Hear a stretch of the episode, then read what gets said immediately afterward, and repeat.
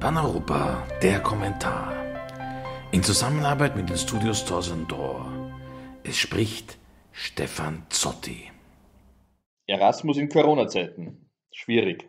Denn man kann ja nicht beides haben. Entweder Ausgangsbeschränkungen oder Mobilität. Entweder Social Distancing oder Begegnung. Wie so vieles im akademischen Umfeld ist auch Erasmus Corona-Opfer geworden in diesem Sommersemester. Und es ist momentan auch noch gar nicht absehbar, wie sich die Situation an den Unis überhaupt weiterentwickeln wird. Die University of Cambridge hat jedenfalls kürzlich angekündigt, dass es vor dem Sommer 2021 überhaupt keinen regulären Universitätsbetrieb geben wird. Dabei steht zum Erasmus eigentlich ganz gut. Im neuen EU-Budgetrahmen ab 2021 werden die Mittel für das neue Programm verdoppelt.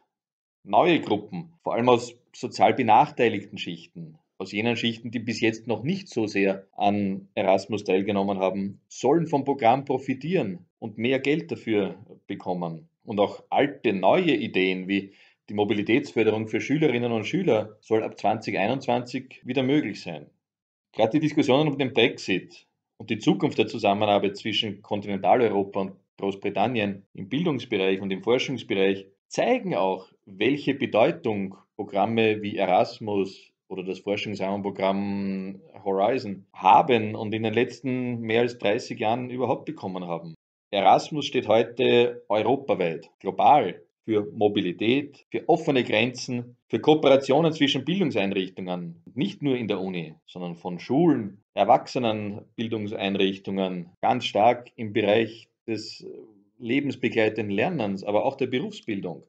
In ganz Europa ist Erasmus heute ein Gütesiegel und ein Mobilitätsmotor für genau diese Zusammenarbeit. Und das hat auch das Coronavirus nicht ganz einschränken können. Die Bildungseinrichtungen, unzählige Lehrerinnen und Lehrer, Professorinnen und Professoren, auch die Studierenden selbst haben in den letzten Wochen und Monaten eine ungeheure Kreativität bewiesen und ganz neue Formen der virtuellen Mobilität entwickelt. So wie sich in den letzten Wochen und Monaten vieles im Bildungsbereich ins Digitale verschoben hat, sind auch neue Formen der Zusammenarbeit, des gemeinsamen Lernens, des Austausches in der virtuellen Welt, im Digitalen entstanden. Und ich hoffe, und viele andere tun das auch, dass das die Corona-Zeit auch überleben wird. Nicht als Ersatz, aber als Ergänzung zu vielen Formen der physischen Mobilität. Denn eins ist schon klar, kein noch so gutes digitales Lernprogramm kann dir die Erfahrungen des Auslandsaufenthaltes nehmen kann dir das Gefühl ersetzen,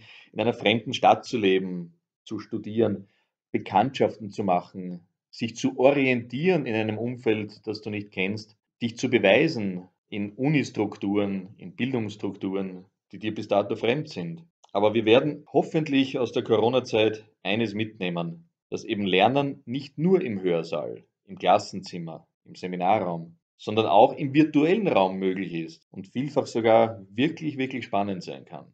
Die Kommission hat vor wenigen Tagen ihr neues Budget samt Corona-Krisenpaket vorgestellt, unter dem stolzen Namen Next Generation EU.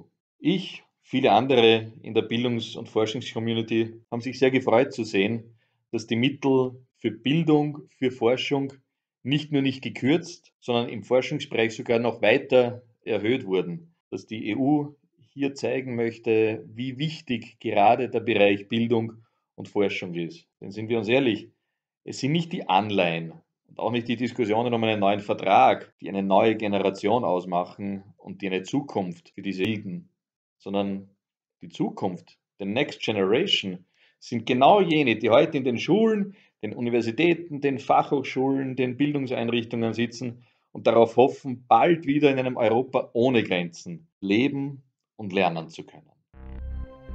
Das war Paneuropa, der Kommentar mit Stefan Zotti.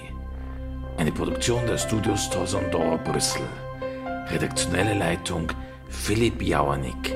Technische Direktion Dieter Grohmann.